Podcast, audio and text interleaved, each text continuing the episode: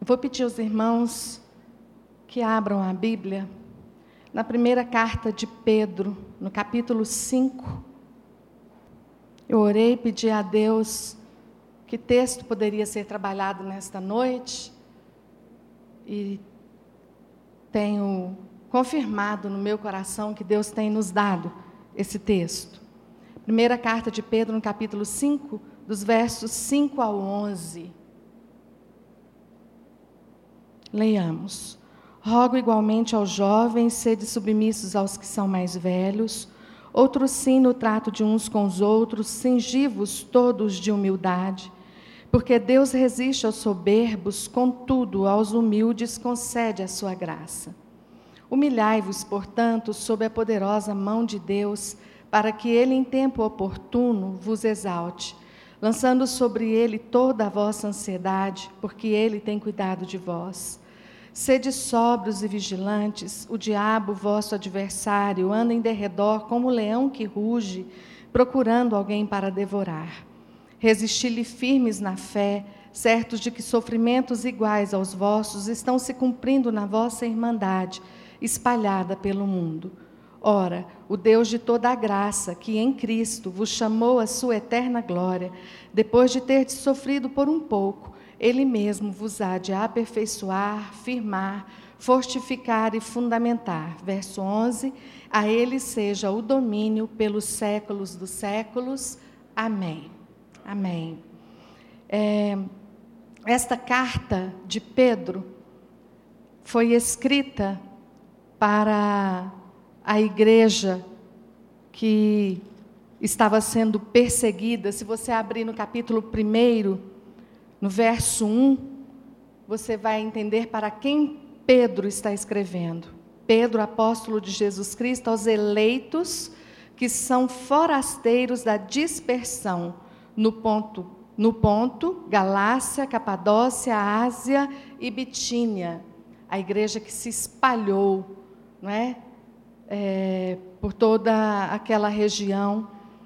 E Pedro vem escrevendo a esta igreja, principalmente no sentido de dar algumas orientações, é, porque esta igreja era uma igreja perseguida e era uma igreja que estava passando provações. Se você olhar no verso 6, ele afirma isso. Nisso exultais, embora no presente, por breve tempo, se necessário, sejais contristados por várias provações. E a provação que eles passavam ali era a perseguição que eles estavam sofrendo como igreja do Senhor Jesus Cristo. Eu penso que nós é, podemos trazer hoje para nós o que Pedro escreve nesta carta. É, não estamos no ponto, na Galácia, na Capadócia, na Ásia, em Bitínia, mas estamos no Brasil, no Distrito Federal, em Brasília. Somos igreja do Senhor Jesus Cristo. Como igreja, não há uma perseguição, é, é, vamos dizer assim, confirmada contra nós, mas individualmente, possivelmente estejamos sofrendo perseguição e estejamos passando provações dentro de perseguição. Pode acontecer uma perseguição dentro do nosso lar, quando o nosso cônjuge não está de acordo com o que nós vivemos com o nosso Deus, quando o nosso cônjuge nos propõe algo que fere os princípios bíblicos, e isso passa a ser uma provação, isso passa a ser uma perseguição. Podemos estar sendo perseguidos quando no nosso trabalho, como crentes em Jesus Cristo, não vou dizer como evangélicos, né? como crentes em Jesus Cristo, tomamos alguma posição no sentido de nos não aceitar corrupção, não aceitar é, é, subornos, e nós passamos a ser perseguidos. É a igreja do Senhor Jesus Cristo sendo perseguida. E assim várias outras formas que possivelmente você já tenha pensado aí. Se você mesmo está passando alguma perseguição, no seu lar, no seu trabalho, na sua escola, na faculdade, no lugar onde você mora. como vizinho, no meio da sua parentela. Pensa se você está vivendo alguma forma de perseguição. E Paulo então vem escrevendo essa carta, trazendo diversas instruções, mesmo em meio à provação que aquele povo estava, dizendo para eles: sede santos como Deus é santo. E vai ensinando uma porção de coisas, orientando uma porção de, de posições que eles devem tomar como crentes, prevalecendo sobre toda a perseguição que eles estavam sofrendo. Isso pode, num momento em que nós estamos fracos, fragilizados, em meio à provação, parecer uma exigência descabida. Eu estou vivendo o que eu estou vivendo, estou sofrendo o que eu estou sofrendo, ainda tenho que prevalecer. Não é? E então Paulo, é, Pedro dá uma porção de orientações, você vai passando as páginas da carta de Pedro e você vai vendo, ele fala da vida exemplar cristã, deveres para com os não crentes, para com as autoridades, ele fala de deveres dos casados. E quando ele fala desses deveres, ele vai ensinando você a se submeter. Além de perseguido, tem de se submeter além de passar provações. Você lendo a carta de Pedro, você vai observando tudo isso. E aí chegamos no ponto que nós chegamos, onde eu comecei a ler hoje, no capítulo 5, depois que ele fala dos deveres dos crentes uns para com os outros, que o sofrimento por Cristo é privilégio, no capítulo 4, no verso 12, e ele ressalta isso dizendo para eles assim no verso 12: Mas não estranheis o fogo ardente que surge no meio de vós, destinado a provar-vos, como se alguma coisa extraordinária vos estivesse acontecendo.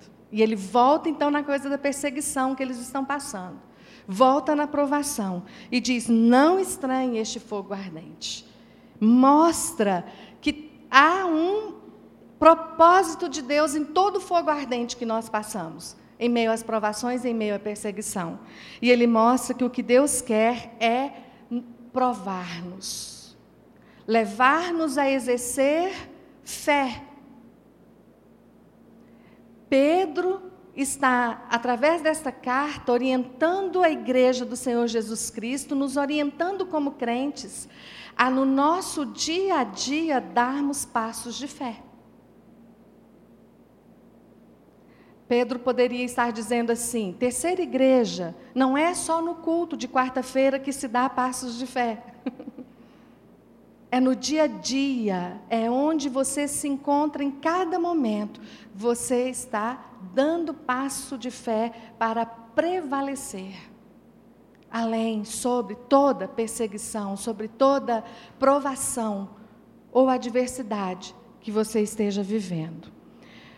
É, eu queria me firmar no verso de número 10.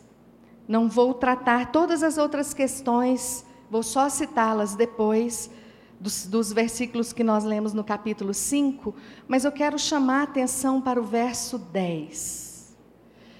Pedro fez toda a carta reconhecendo o sofrimento, dando as instruções de como esse povo deveria agir como crente Aí no verso 10, quase concluindo, ele fala: ora, ora, que importa tudo isso? Ou depois de termos analisado tudo isso, o Deus de toda a graça, que em Cristo vos chamou à sua eterna glória, depois de ter de sofrido por um pouco, Ele mesmo vos há de aperfeiçoar, firmar, fortificar e fundamentar.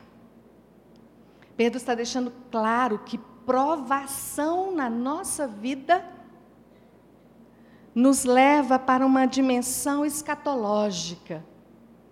Né? Estamos estudando escatologia nos cultos de quarta-feira, não é assim? Temos visto o plano perfeito de Deus em tudo para uma consumação perfeita.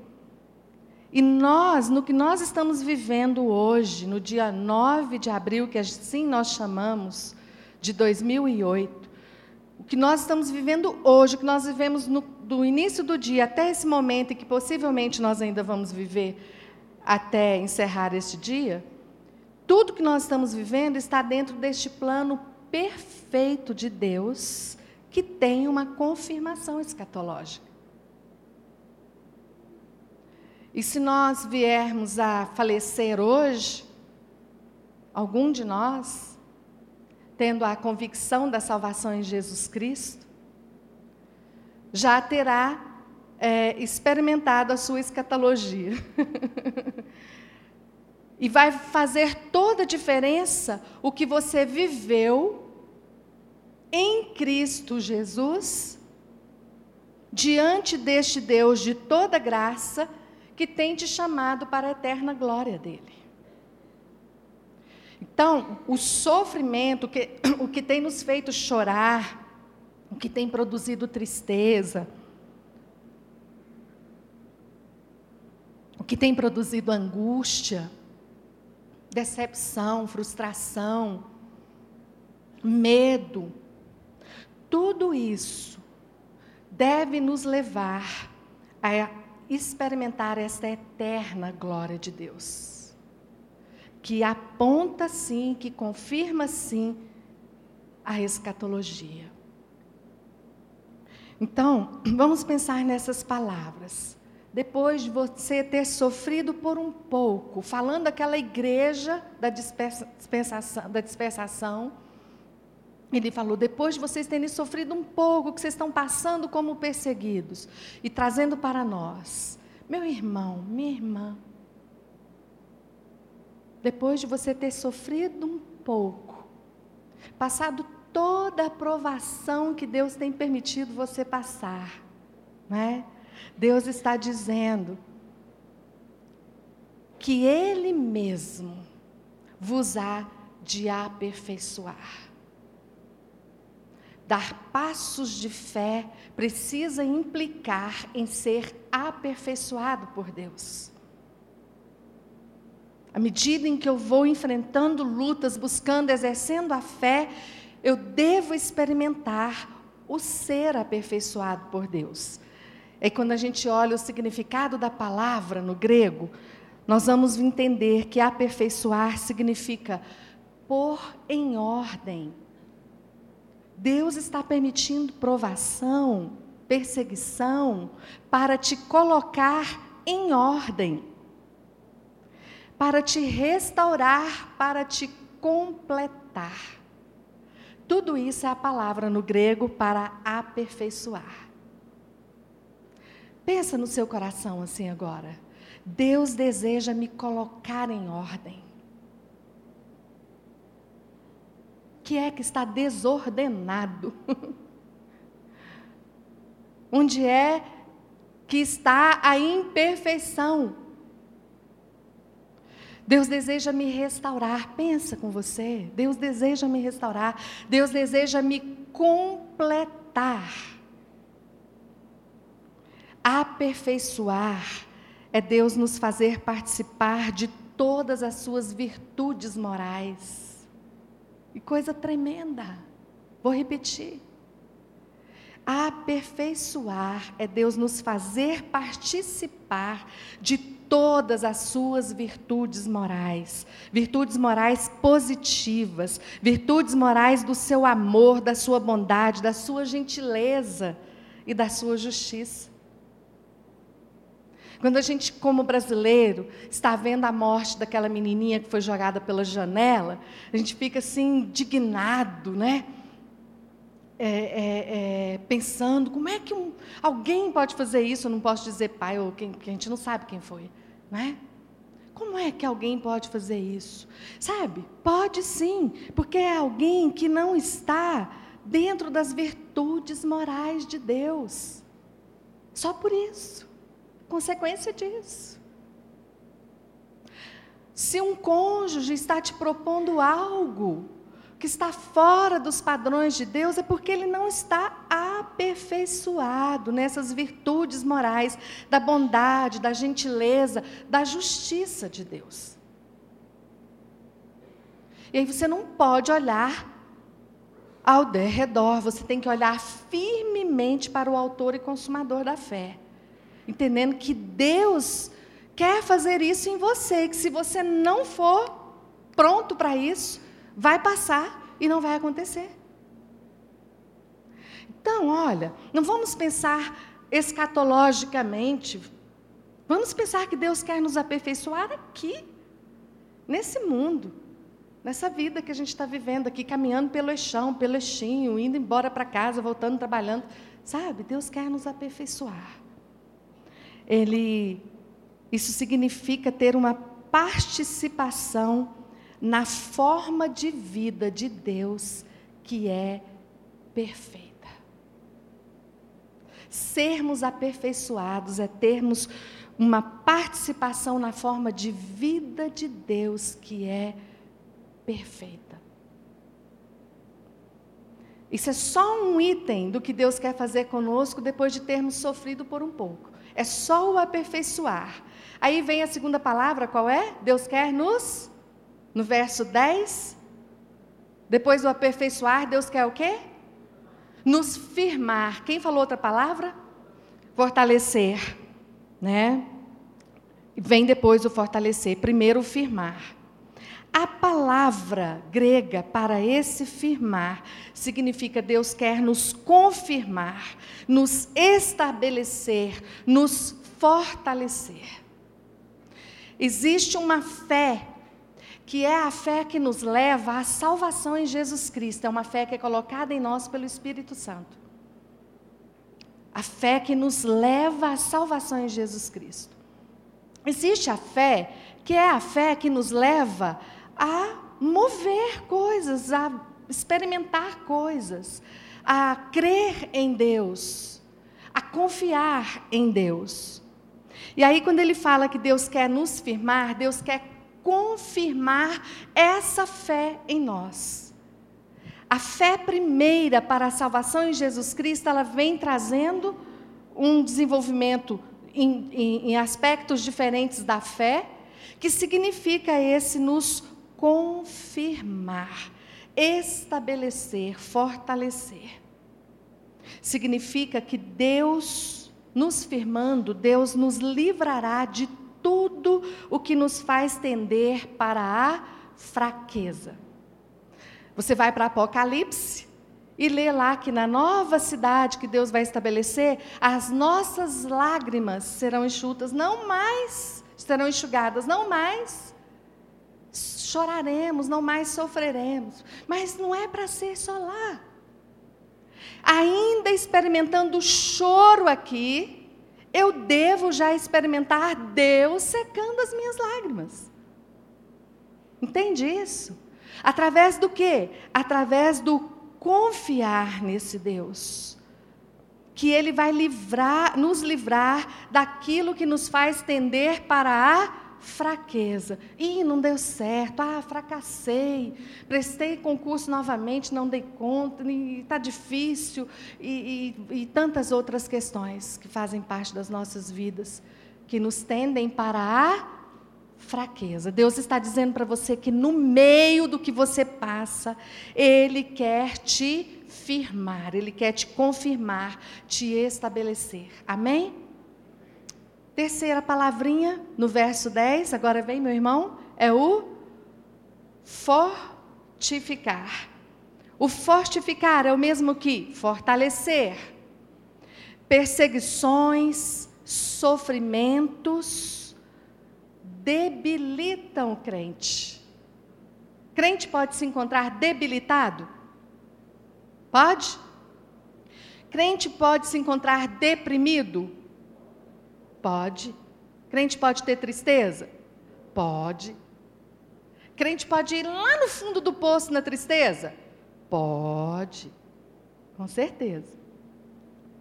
Que é o que nos tende para a fraqueza.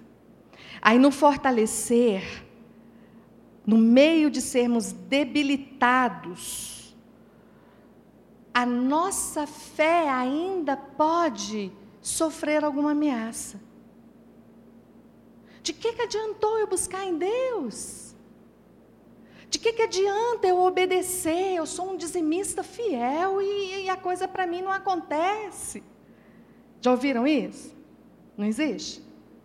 Sabe? Coloca em dúvida a fé ou despreza a fé. São momentos de sofrimentos que ameaçam a fé. E aí você precisa crer que esse Deus que diz que Ele te chamou para a eterna glória e que quer te fortificar, este é o Deus que cuidará de tudo, se você nele confiar. Lá do fundo da tristeza mais profunda, eu preciso buscar o confiar em Deus. Eu preciso resistir ao diabo, firme na fé, que é o que você lê no verso 9. 8. Vamos ver o 8. Sede sóbrios e vigilantes. Ah, Pedro está nos alertando que no meio da perseguição, no meio do sofrimento, no meio da luta, eu preciso de sobriedade e vigilância. E ele diz por quê? Existe o meu adversário. Quem é o meu adversário? O diabo. Ele está me, ele está procurando me devorar.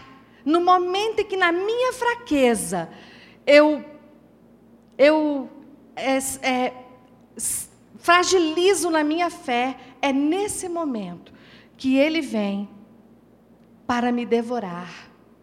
Então Pedro como que faz um, um é, paralelo, trazendo de novo fé e diz: resisti-lhe firmes na fé.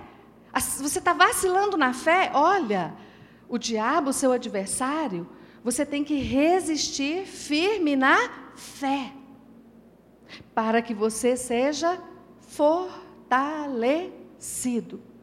Então ele diz: é, resistir-lhe firme na fé, certos de que sofrimentos iguais aos vossos estão se cumprindo na vossa irmandade espalhada pelo mundo. Então ele estava dizendo: assim como vocês estão sendo perseguidos, tantos outros também estão. E se a gente parar para pensar aqui agora em irmãos nossos espalhados pelo mundo, e a gente pensar que todos nós estamos aqui suscetíveis a passar sofrimento.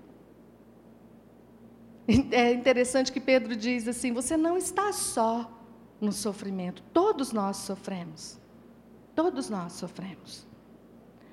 Então, esse fortalecer do Senhor vem a partir da minha confiança nele.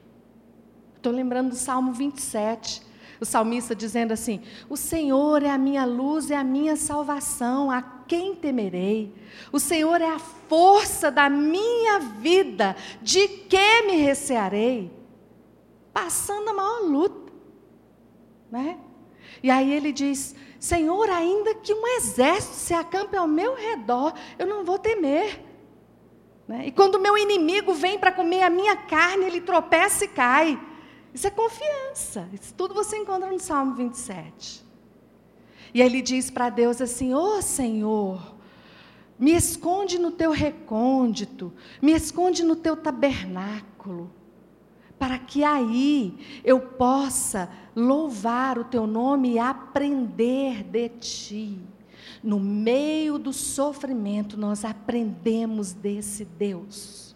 Esse Deus que, que quer que nós sejamos participantes do caráter dele. E o salmista no Salmo 27 ainda vai dizendo assim: E ó Pai, no seu tabernáculo, escondido no Senhor. Eu fico vendo quando eu falo essa coisa de ser escondido no tabernáculo de Deus, né? No recôndito de Deus, eu fico vendo assim, ó.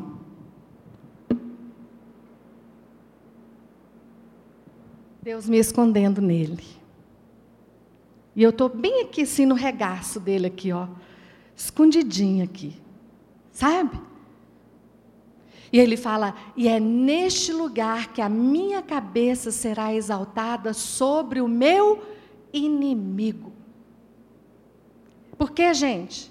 Ele está resistindo firme na fé, ele está confiando em Deus. E continua no Salmo 27, ele fala assim: Olha, Pai, ainda que meu pai e minha mãe me desampararem, o Senhor me acolha para ti. Isso é confiança ou não é confiança? Tantas pessoas podem nos deixar desamparados nesse mundo, em quem nós confiamos? Podem. E ele cita pai e mãe. Ele fala que o Senhor me acolha para ti. Isso é confiança. E vamos para a última palavra. Qual é a última palavra no verso 10 de 1 Pedro 5? Ele quer nos fundamentar fundamentar, estabelecer, alicerçar. Deus quer colocar debaixo dos nossos pés um alicerce eterno. E nunca seremos abalados. Quando você lê em Apocalipse o que vai ser a cidade, que você vê toda a estrutura que Deus dá do muro, dos portões e tudo, todas aquelas pedras preciosas que fazem parte daquilo, pensa nisso sendo o alicerce debaixo dos seus pés. Pensa nisso. É isso que é o te fundamentar. Eu estava olhando um salmo, Salmo 62, se você quiser abrir lá. Eu, eu vou fazer questão de analisar um pouquinho dele, só para você perceber como é que no meio da fragilidade experimentamos a nossa fraqueza, e aí, quando a gente vai para Deus, nós somos sustentados. Salmo 62. Ele fala assim: Somente em Deus, oh minha alma, espera silenciosa. O que, que foi, minha alma, que você está aí tão inquieta? que é minha alma que você está experimentando tanta angústia, medo, pavor, temor? Oh, minha alma, espera silenciosa, porque, oh, minha alma, de Deus vem a minha salvação. Ele está falando com a alma dele. De Deus vem a minha salvação. Ele diz o que, que a salvação de Deus é para para ele e anuncia para a alma: olha, só Ele é a minha rocha e a minha salvação e o meu alto refúgio. Não serei muito abalado. Depois que ele, ele fala para a alma dele desse Deus, que fala para ela esperar no Senhor, ele fala: Não serei muito abalado. Aí, novamente, vai para o verso 5: Somente em Deus, oh minha alma, espera silenciosa, porque dele vem a minha esperança. Só Ele é a minha rocha, é a minha salvação e o meu alto refúgio. O que, que ele diz? Não serei jamais abalado. Mudou. Mudou.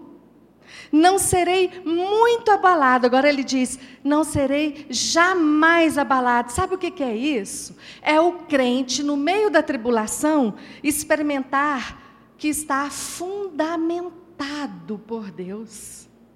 Não, não espera o, a, a, a escatologia. não espera isso. Para você viver isso lá na cidade é, que Deus vai re, é, restaurar. Viva isso aqui. Então, experimentou, experimentou o desânimo, experimentou o abatimento, deu vontade de morrer deu vontade de sumir. Que a gente tem isso. Né? Fala para essa alma, fala para ela. Alma é mente, alma é escolha, alma é vontade. Entende? Então você vem com a palavra de Deus e muda essa mente. Sabe? E diz: olha, alma, vontade, escolha, fica quietinha aí. Né? É isso que ele está dizendo para o Senhor. Aquieta, ó minha alma. Somente em Deus espera silenciosa. E há momentos de adversidade, de perseguição, que a gente precisa aprender isso, parar o turbilhão que está na mente e poder experimentar que eu sou um fundamentado no meu Deus. Amém? Então eu queria que você hoje desse passos de fé, vindo colocar diante de Deus o que você tem colocado. Não sei se você está no primeiro, no segundo, terceiro, quarto, quinto, sexto ou sétimo passo de fé. Queria que você viesse apresentar a sua vida diante de Deus, caminhando aí dizendo assim: Pai, eu dou passos de fé desejando no Senhor, no meio do que eu estou passando, no meio do que eu estou te pedindo, no meio do que eu estou buscando, eu desejo ser aperfeiçoado, firmado, fortificado e fundamentado.